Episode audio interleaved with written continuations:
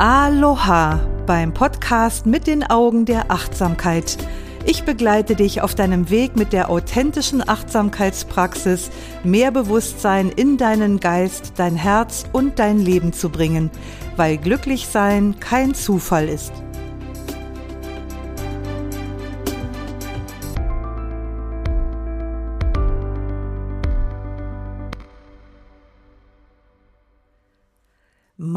Hand aufs Herz. Würdest du eigentlich sagen, dass du ein geduldiger Mensch bist? Immer ruhig und gelassen? Wenn ja, dann hat dir diese Folge heute wahrscheinlich nicht sehr viel zu bieten. Allen anderen, denen schon mal der berühmte Helm brennt, kann ich heute durchaus ein paar Denkimpulse anbieten und um vom Denken ins Handeln zu kommen, auch noch meine zwölf besten Achtsamkeitstipps und Achtsamkeitsübungen zum Entwickeln von Geduld. Am Mikrofon ist heute für dich wieder Doris Kirch. Ich bin Achtsamkeitslehrerin, habe eine 35-jährige eigene Praxis und bilde seit über 20 Jahren Achtsamkeitstrainer aus. Also kannst du erwarten, in diesem Podcast das Beste rund um das Thema Achtsamkeit zu bekommen. Aber lass uns jetzt direkt ins Thema hineinspringen. Widmen möchte ich diese Folge der lieben Sigrid, die den Impuls dazu gegeben hat, denn sie hat in der letzten Woche was Interessantes gepostet auf Instagram, was ich öfter mal höre. Und sie hat's mal aufgeschrieben, auf den Punkt gebracht und das hat dann bei mir so direkten Impuls gesetzt. Sigrid hat sich auf mein kostenloses Webinar über den achtsamen Umgang mit Angst aus Sicht der buddhistischen Psychologie bezogen, genau genommen auf den Raum zwischen Reiz und Reaktion. Und das ist ja dieser mikrokleine Raum, der darüber entscheidet, ob wir in einer Stresssituation automatisch unbewusst reagieren. Wir sprechen dann also von einer Stressreaktion oder ob wir mit klarem, vollen Bewusstsein selbstbestimmt agieren. Und da sprechen wir dann im Gegensatz zu dieser Stressreaktion von einer Stressantwort. Und Sigrid hat es auf den Punkt gebracht. Die hat gesagt, ich glaube, ich habe diesen Raum zwischen Reiz und Reaktion gar nicht. Natürlich hat sie ihn, jeder hat ihn.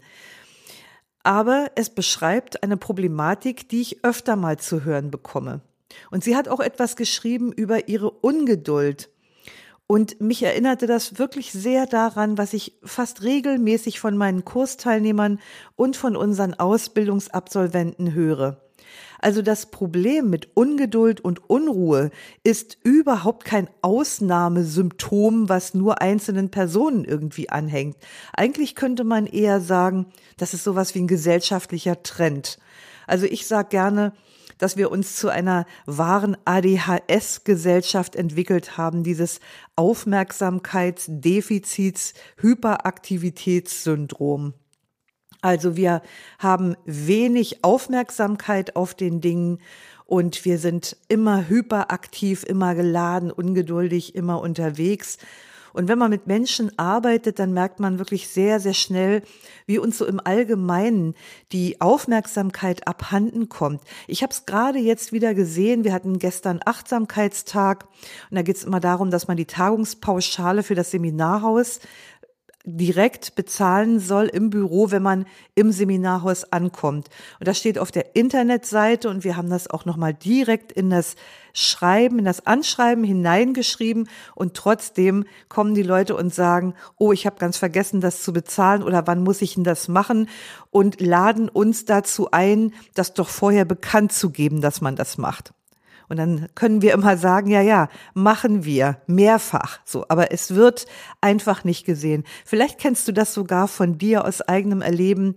Man liest irgendwie nur noch Headlines und alles andere fällt eigentlich hinten runter. Also man könnte sagen, wir sind getrieben, wir sind getriggert, wir sind ungeduldig, ob beim Warten der roten Ampel oder wenn wir eine bestellte Ware erst morgen bekommen können oder übermorgen, geht gar nicht oder wenn wir irgendwas auf Anhieb nicht können. Also wir wollen im Grunde alles und wir wollen es sofort. Wir haben vergessen, wie man wartet. Das Leben hingegen, das kennt immer den richtigen Moment. In der Natur zum Beispiel weiß alles, wann es seine Zeit hat und wie lange es braucht. Und das war auch die Natur, die einem Freund von mir vor einigen Jahren mal zu einer elementaren Erkenntnis verholfen hat. Das Gras wächst nicht schneller, wenn man daran zieht. Hat der Tatsache mir so gesagt, dass er das erkannt hat. Und dieser Freund von mir war Broker. London, Zürich, Frankfurt, New York. Mit 30 Jahren Privatier, ausgesorgt und ausgebrannt.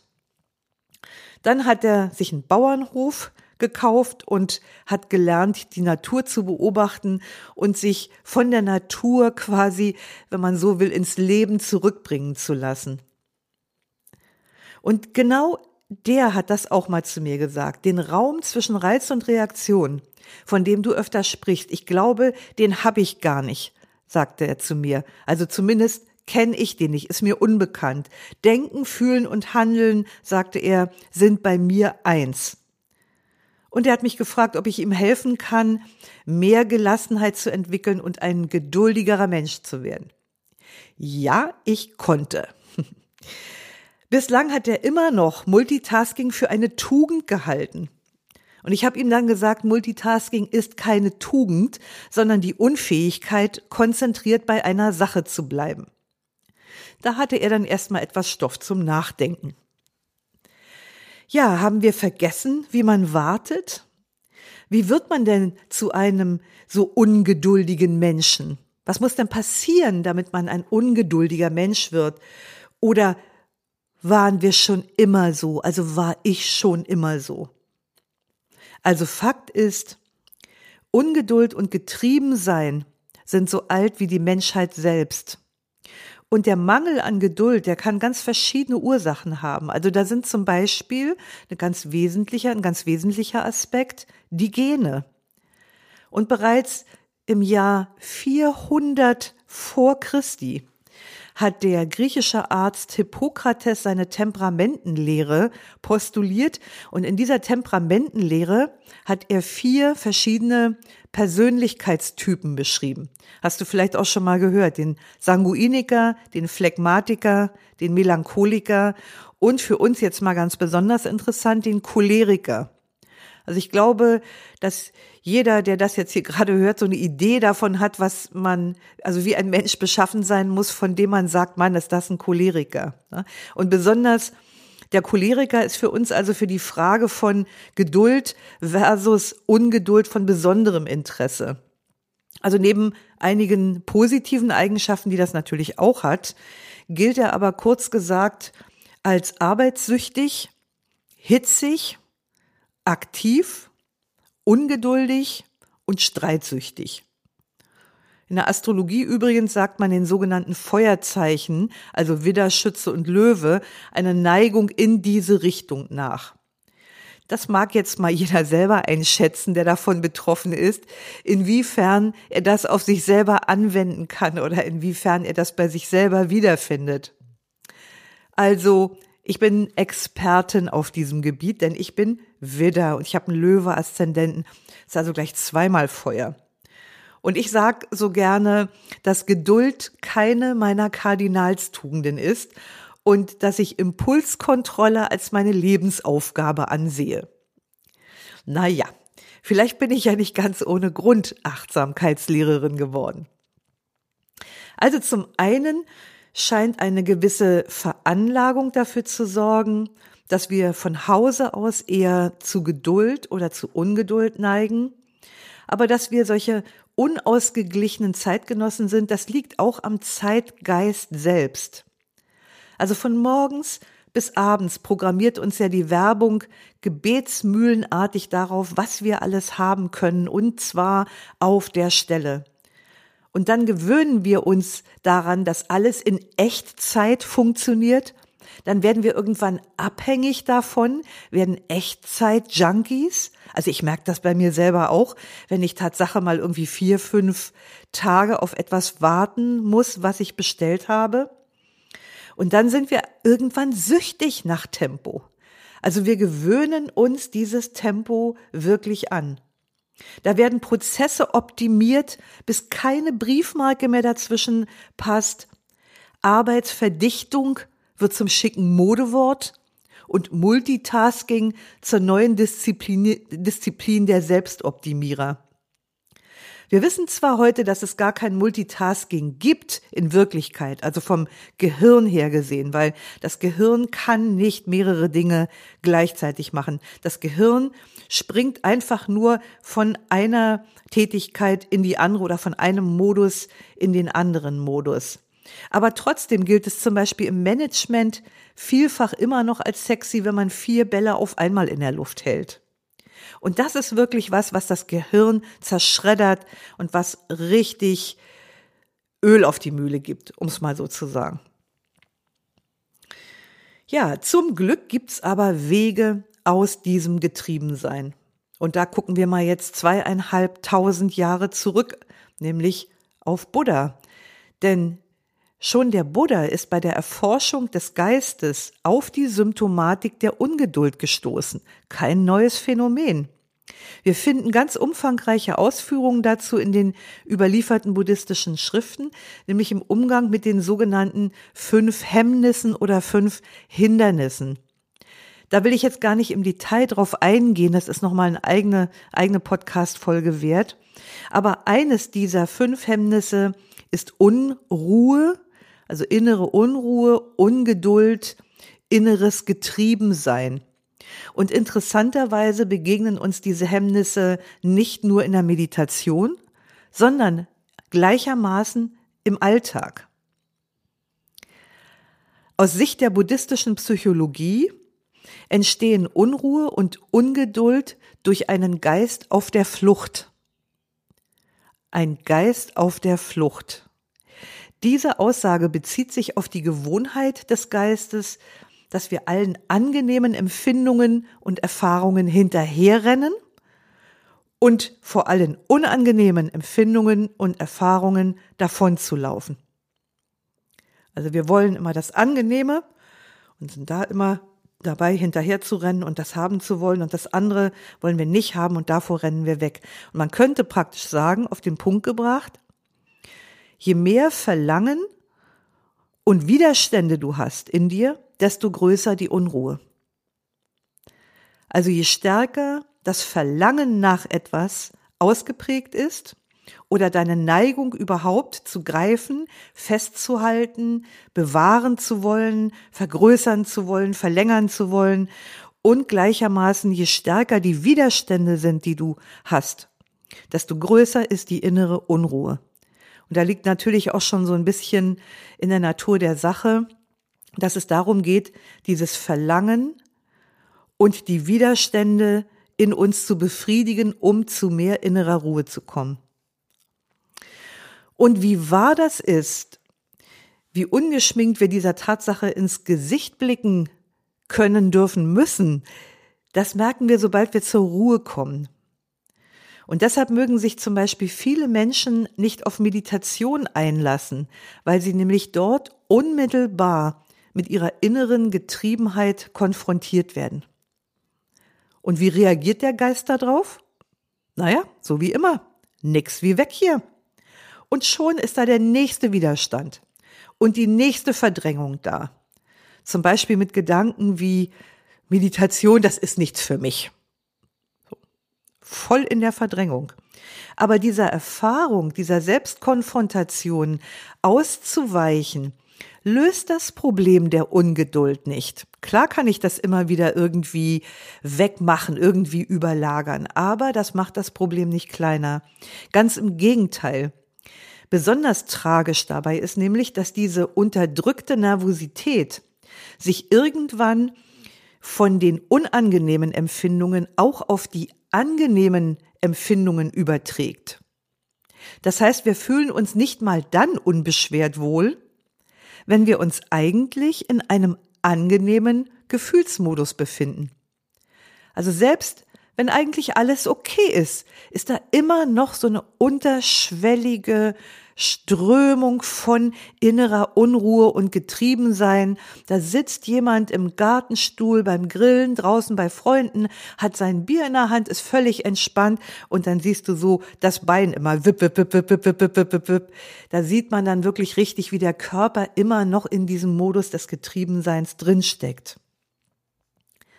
Und weil also Verdrängung nichts bringt, verfolgt die buddhistische Psychologie eben ganz konsequent die Hinwendung zum Problem. Das ist nicht immer leicht, manchmal auch schmerzhaft, aber immer wirkungsvoll. Und glaub mir, ich weiß durchaus, wovon ich da rede, denn ich praktiziere seit über 35 Jahren Meditation. Wenn ich mich zum Beispiel zu einem längeren Achtsamkeitsretreat zum Schweigen zurückziehe, um meinen Geist zu schulen und geschmeidig zu machen, dann empfinde ich die ersten Tage oft als, sagen wir mal, unangenehm. Und das ist auch ein bekanntes Phänomen, eben weil wir dann in diesen ersten Tagen so enorm mit dieser inneren Unruhe konfrontiert sind. Also ich finde das wirklich sehr, sehr unangenehm. Einer meiner Vipassana-Lehrer, Bob Stahl, der sagt gerne über die ersten drei Tage in so einem Meditationsretreat im Schweigen, sie seien der Sumpf, den es zu durchwaten gilt. Und ich liebe diese Aussage in mehrerlei Hinsicht. Also ich finde, das trifft mein Gefühl ganz exakt, dieses Durchwaten des Sumpfes. Manchmal fällt es mir leichter, manchmal fällt es mir schwerer. Keine Ahnung, woran das liegt.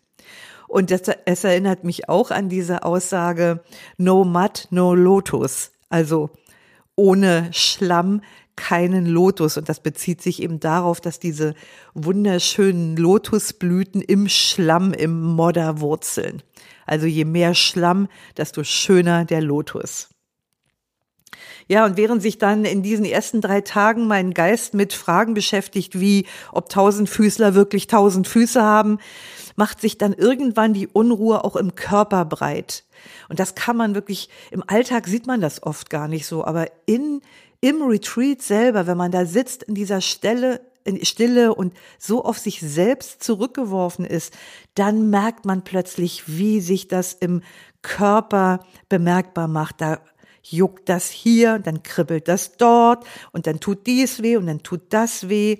Und irgendwann erreicht das Desaster dann schließlich auch die Emotionen, weil manchmal merke ich dann, dass ich wütend werde über dieses Geschehen, weil ich das so schlecht aushalten kann und Fluchttendenzen, um der Überdosis an Stille und Achtsamkeit zu entgehen, sind dann deutlich wahrzunehmen. Dann taucht so die Neigung auf, doch noch mal kurz in die Mails reinzugucken oder Social Media zu, zu checken oder einen scheinbar unaufschiebbaren Anruf zu tätigen oder im Zimmer mal heimlich ein Buch zur Hand zu nehmen. Und Apropos Zimmer, da fällt mir so eine Aussage von Blaise Pascal ein, die fällt, die, die äh, passt auch sehr schön zu diesem Thema hier. Alles Unglück der Menschen stammt von einem, nämlich dass sie unfähig sind, in Ruhe allein in ihrem Zimmer bleiben zu können. Ja, der hat offensichtlich auch gewusst, wovon er redet. Ja, was hilft also in dieser Hinwendung, wenn wir uns also der, der Unruhe, der Ungeduld, des, dem Getriebensein in uns zuwenden wollen, hilfreich ist immer echte Neugierde, also ein wirkliches Interesse an dem inneren Geschehen. Weg von äh, will ich nicht, mag ich nicht, ist blöd, unangenehm. Und äh, weg von der Idee, oh, das ist schwierig. Und hin zu der Idee, boah, finde ich total spannend, mir das mal anzugucken und das zu erforschen. Und wie gesagt, die Meditation gibt uns eine enorme Möglichkeit, die Zusammenhänge zwischen Ruhe, Geduld, Gelassenheit und Unruhe und Getriebensein zu erforschen. Im Alltag haben wir diese Zeit und die Möglichkeit oft nicht. Das geht einfach alles viel zu schnell. Aber in der Meditation Haben wir Ruhe? Haben wir Muße, uns das anzugucken? Und wie ich in meinen persönlichen Erfahrungen beschrieben habe, schlägt sich eben die Unruhe des Geistes auch im Körper nieder und ich kann auch im Alltag mir direkt dabei zugucken, wie ich den Kontakt zu meinem Körper verliere, wenn meinem Geist Unruhe und Geduld abhanden kommen. Also wenn ich anfange, irgendwie, also wenn das, das im, im Kopf sich einfach zu sehr dreht, zu stark dreht, dann merke ich wirklich auch, dass ich vergesse, dass ich einen Körper habe. Und das fühlt sich wirklich an wie dieser, wie dieser Ausspruch, äh, außer sich zu sein. Also ich bin außer mir, trifft das wirklich hundertprozentig. Und das ist so ähnlich wie Mr. Duffy. Kennst du Mr. Duffy? Das ist der Protagonist in dem Buch Dubliners von James Joyce. Da lässt James Joyce ihnen sagen, Mr. Duffy lived a short distance from his body.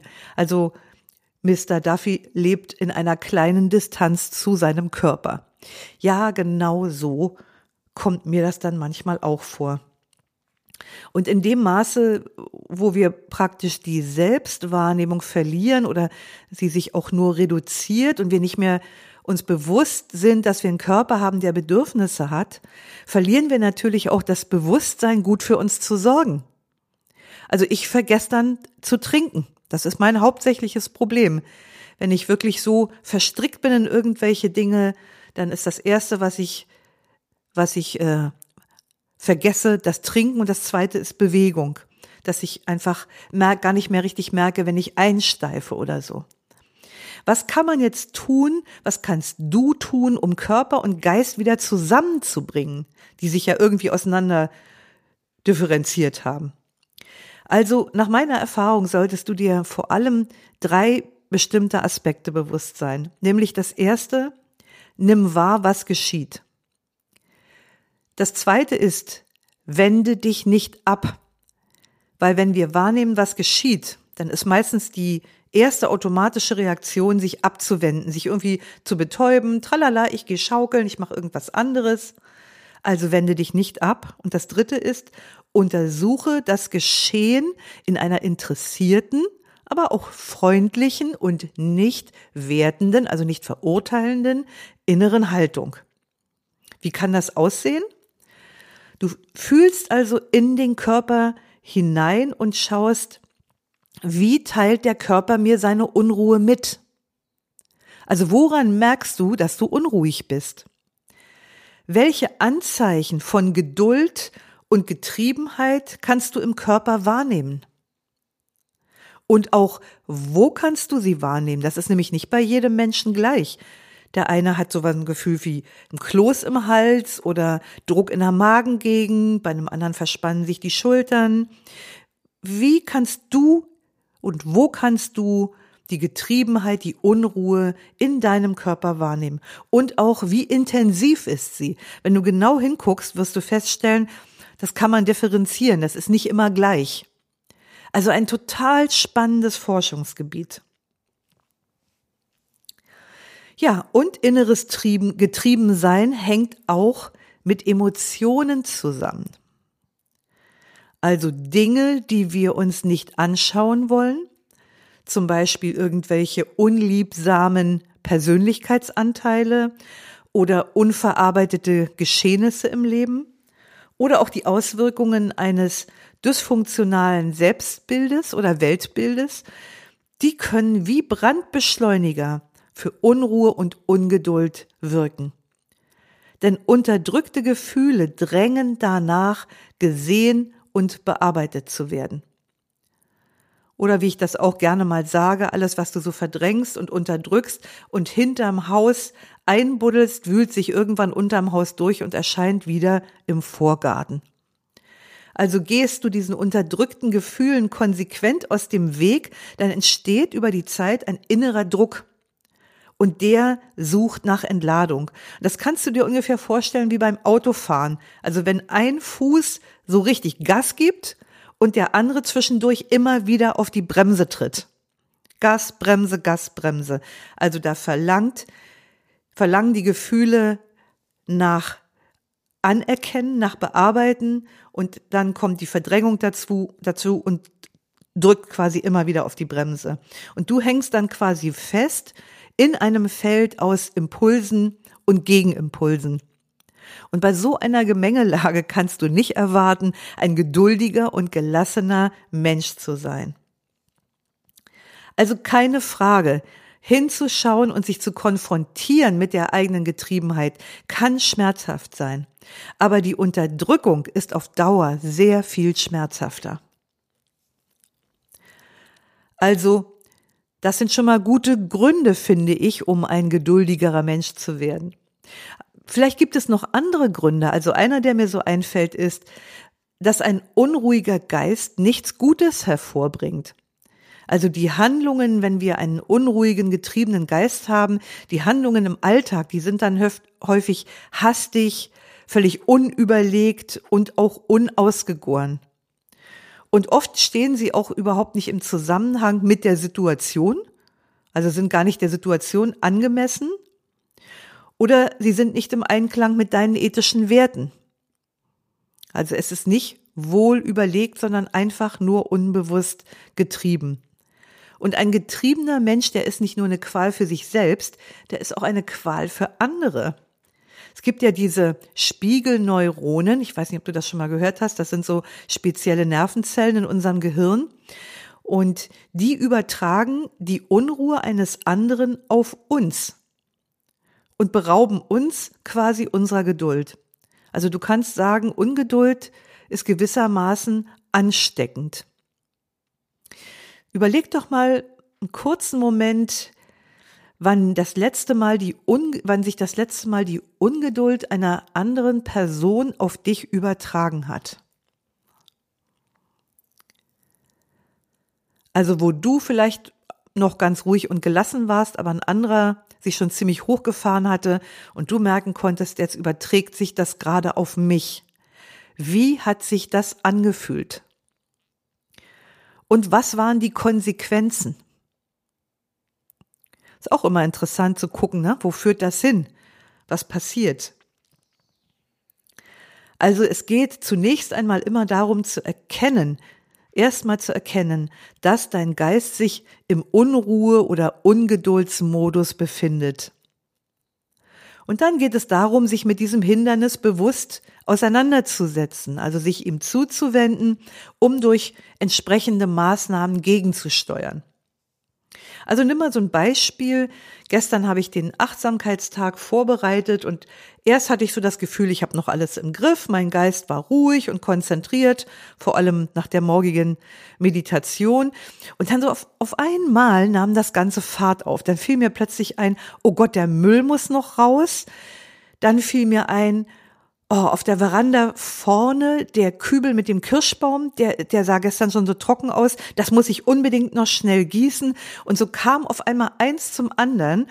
Und ich konnte richtig merken, wie ich völlig hektisch und kurzatmig äh, wurde und wie die Gedanken durcheinander geschossen sind und ich überhaupt keinen klaren, vernünftigen Gedanken mehr fassen konnte. Also das hatte sich wirklich richtig verselbstständigt. Und so lange, bis ich diese unangenehmen Empfindungen dann im Körper bemerkt habe. Und die habe ich dann als Impuls zum Innehalten genommen. Also gemerkt, dass ich kurzatmig werde, dass, dass ich plötzlich anfange, so ein bisschen zu schwitzen. Und da habe ich gedacht, so, okay, stoppen, innehalten. Und ich habe bemerkt, ich stecke gerade im Unruhegeist fest. Und dann habe ich mich bewusst hingesetzt und habe mir überlegt, wie ich das jetzt am besten löse. Und dann habe ich mir einen Zettel und einen Stift genommen und habe mir aufgeschrieben, was noch zu tun ist. Und dann habe ich die Liste nacheinander abgearbeitet und jeden Posten abgehakt und schwupp war wieder Ruhe im Geist. Und hätte ich das nicht getan, also das kenne ich aus anderen Situationen, dann hätte ich garantiert irgendetwas Wichtiges vergessen.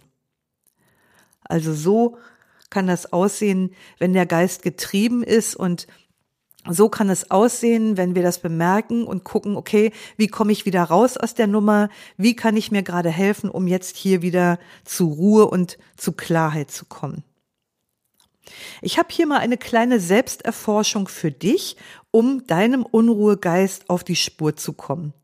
Also wenn du magst, kannst du mal kurz die Pause drücken und dir einen Zettel holen und einen Stift. Und dann schreib mal, habe ich drei Sätze hier, dann schreib mal die folgenden Sätze auf. Also das sind immer Satzanfänge und kannst du dann später ergänzen. Der erste Satz ist, ich werde unruhig, wenn ich. Also was sind die Bedingungen für Unruhe? Was muss quasi gegeben sein, damit du schnell oder leicht in Unruhe gerätst?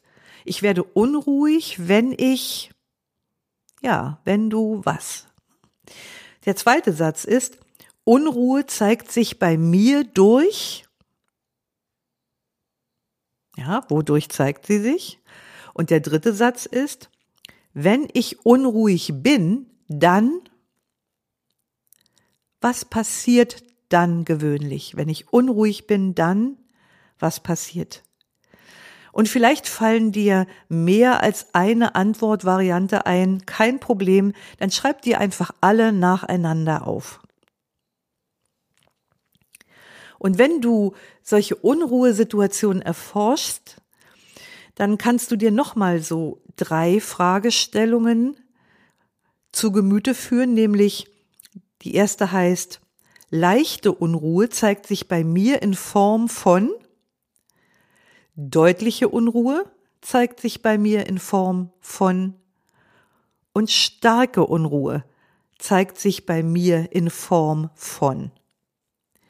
Also so lernst du dann in deinem Bewusstsein, das auch sehr viel feiner zu differenzieren, wie stark ist diese Unruhe überhaupt und wo merke ich sie. Also du, manchmal sind das auch Stadien, dass du also schon sehen kannst, in welchem Stadium bin ich hier gerade und was braucht es jeweils in diesem Stadium.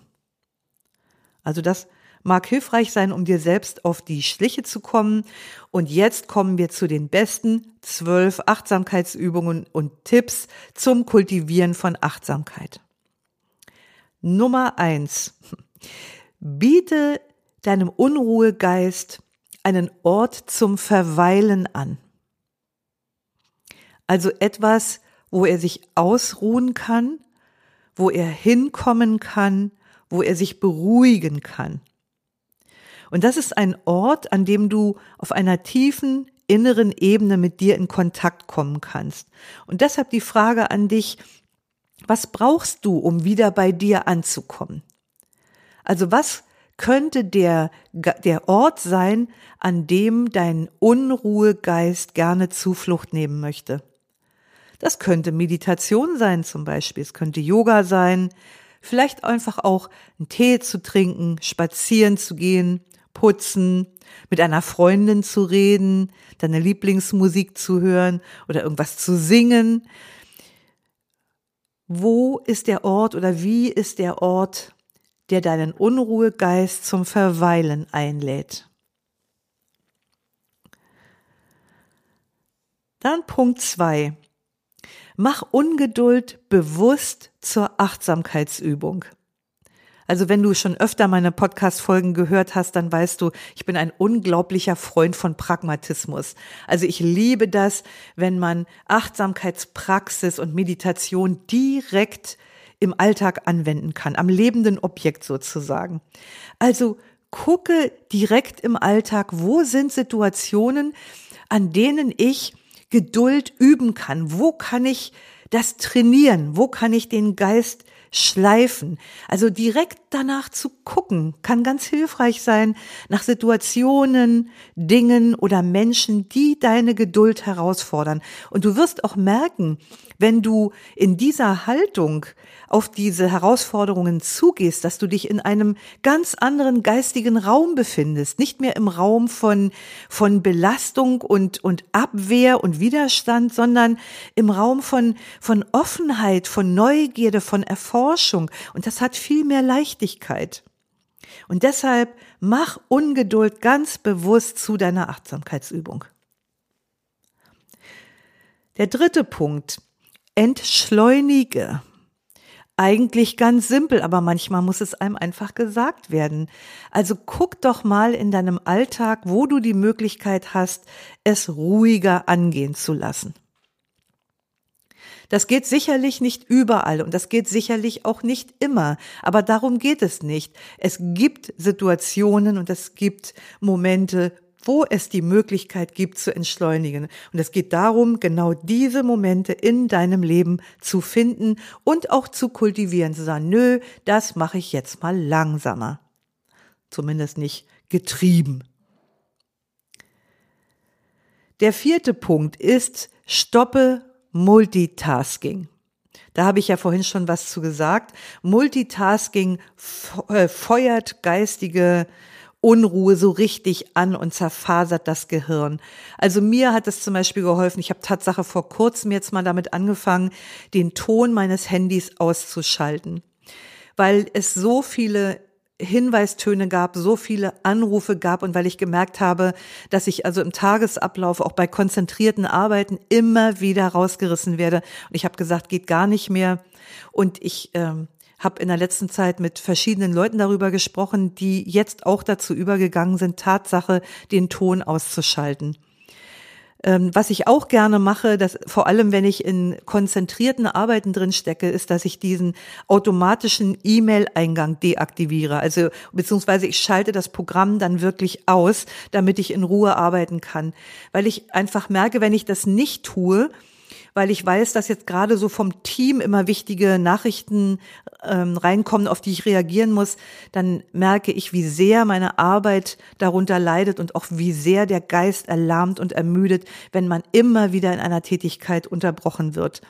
Also guck einfach, wo hast du dir vielleicht unbemerkt Multitasking angewöhnt, vielleicht merkst du das schon gar nicht mehr. Guck einfach mal genauer hin und guck einfach, dass du die Dinge vereinfachst und entschleunigst. Der fünfte Punkt. Praktiziere Achtsamkeitsmeditation mit Fokus auf den Atem.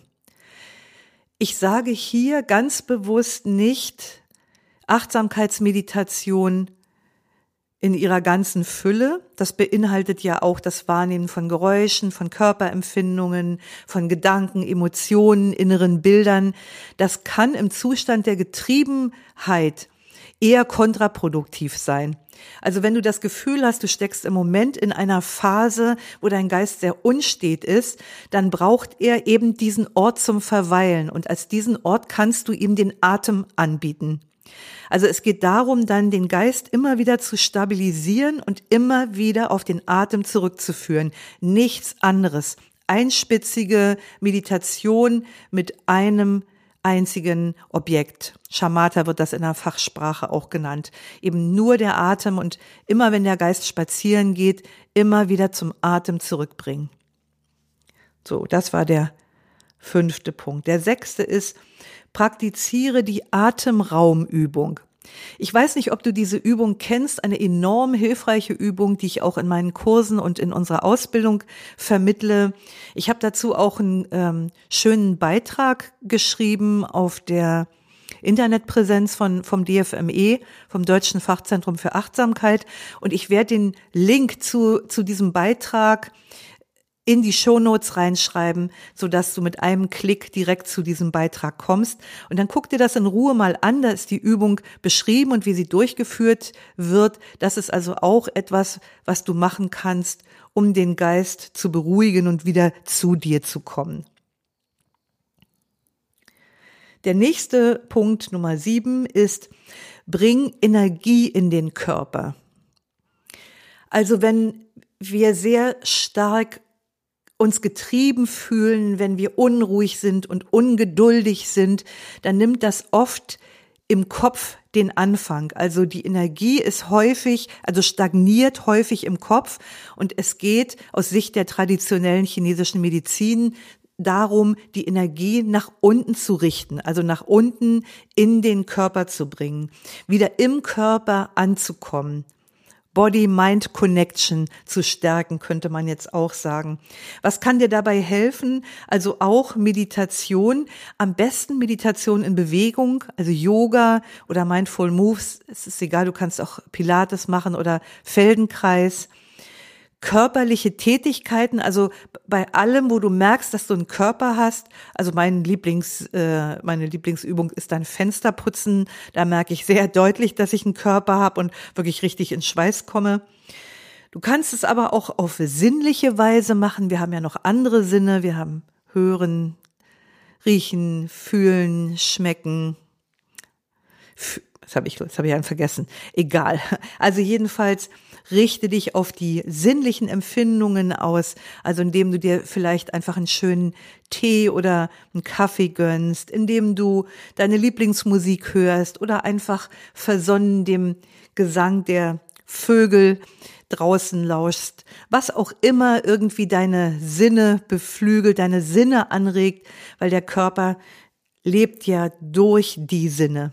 Also, das ist deshalb mein Punkt sieben, die Energie wieder in den Körper zu bringen und das, und ihn zu beleben. Punkt acht heißt bei mir, finde heraus, was wirklich wichtig ist.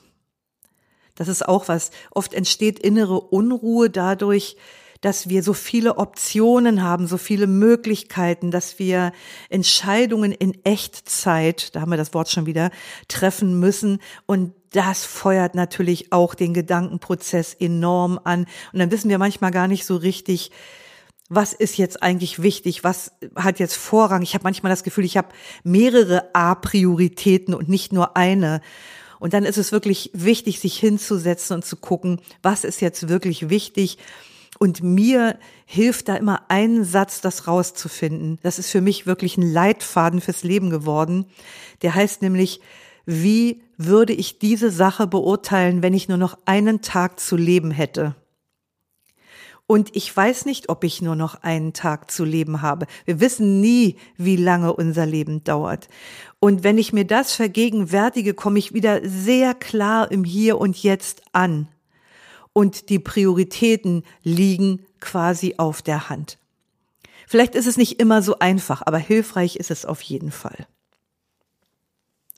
Okay, Punkt neun ist, nutze Mantras. Ist fast so eine kreative und fast auch so ein bisschen lustige Sache. Ich sag dir mal jetzt meine Mantras so, ne? Also ein Mantra ist Dünger für meine Praxis. Ein weiteres Mantra ist Danke für diese Möglichkeit zum Üben von Geduld. Jedes Ding hat seine Stunde. In der Ruhe liegt die Kraft. Ich gewähre allem die Zeit, die es braucht. Ist das nicht wunderschön? Das entspannt doch direkt schon beim Zuhören, oder? Ich werde diese Sätze einfach auch nochmal in die Show Notes packen.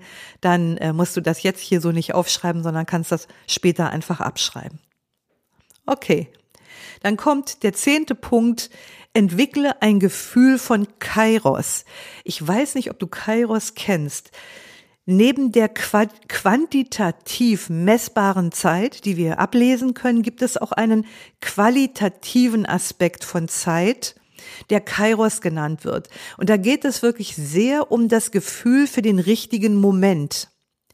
Im Tarot haben wir das zum Beispiel bei der Karte der Wagenlenker. Das finde ich immer so toll in dem Crawley Tarot. Da sieht man diesen Wagenlenker auf dem Bock sitzen und in seinen Händen hält er eine Gralsschale oder die Gralsschale.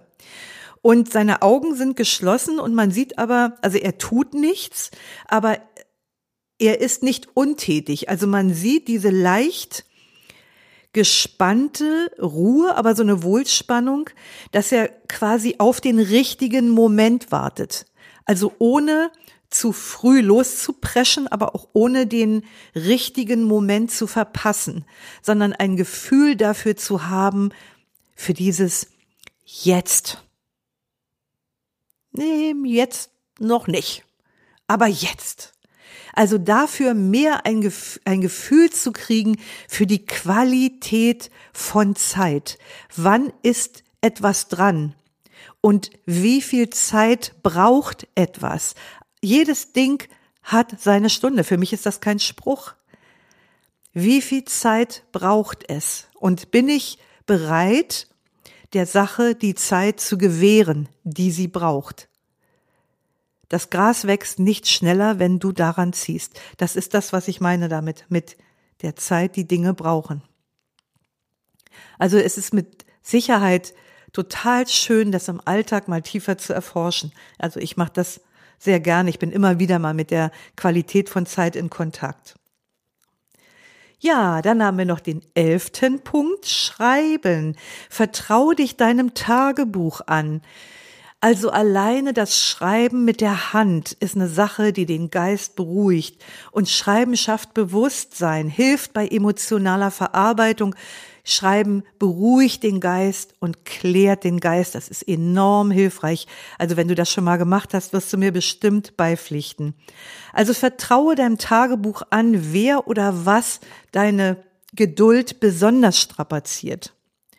Und wenn da eine Person dabei ist, die für dich besonders anstrengend ist, dann kannst du dich in Stille bei dieser Person für die Geduldsübung bedanken, die sie dir ermöglicht.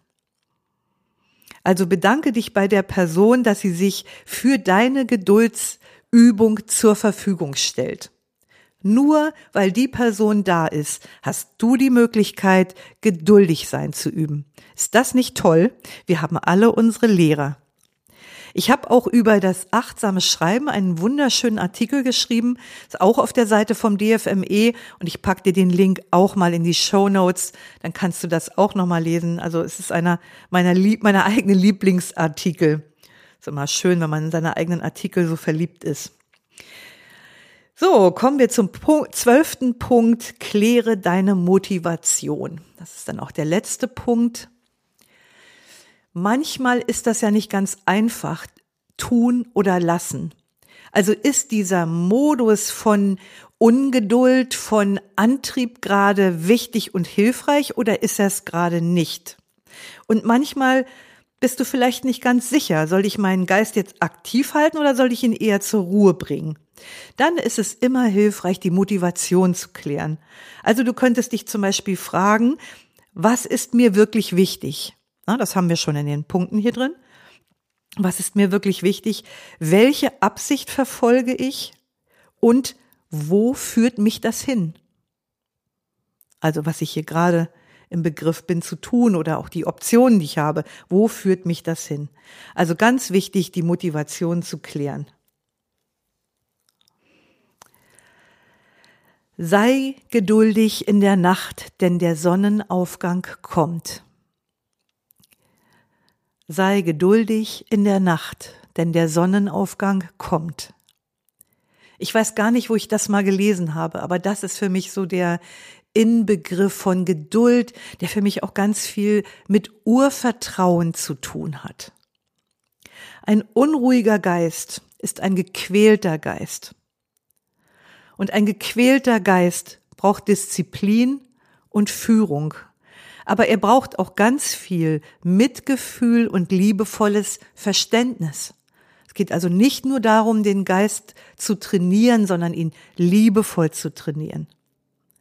Und ich wünsche dir, möge es dir gelingen, dir selbst immer wieder aufs Neue in Freundlichkeit und Zuneigung zu begegnen.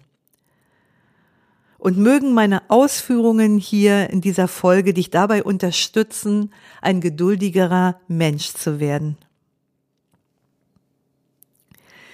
Ja, das ist es, was ich heute an Geschenken für dich hatte.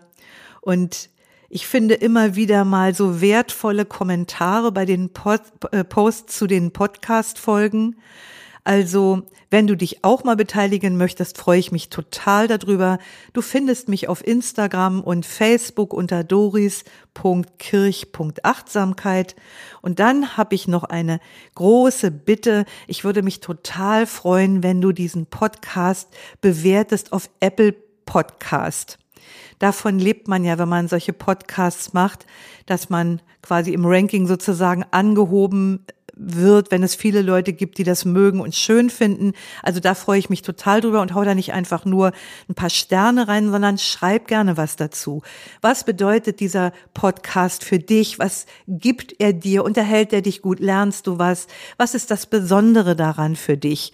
Also ich freue mich total über eine schöne Bewertung von dir und sag es weiter an deine Freunde, weil ich denke, das ist, sind immer wieder Achtsamkeitsimpulse, ob es unser Newsletter ist, ob es dieser Podcast ist. Er hilft uns einfach dran zu bleiben und Achtsamkeit zum integralen Bestandteil unseres Lebens zu machen, also deines Lebens zu machen. Schön, dass du heute wieder mit dabei warst. Lausche, lerne, liebe und lass uns mit Leichtigkeit leben. Bis nächste Woche, deine Doris.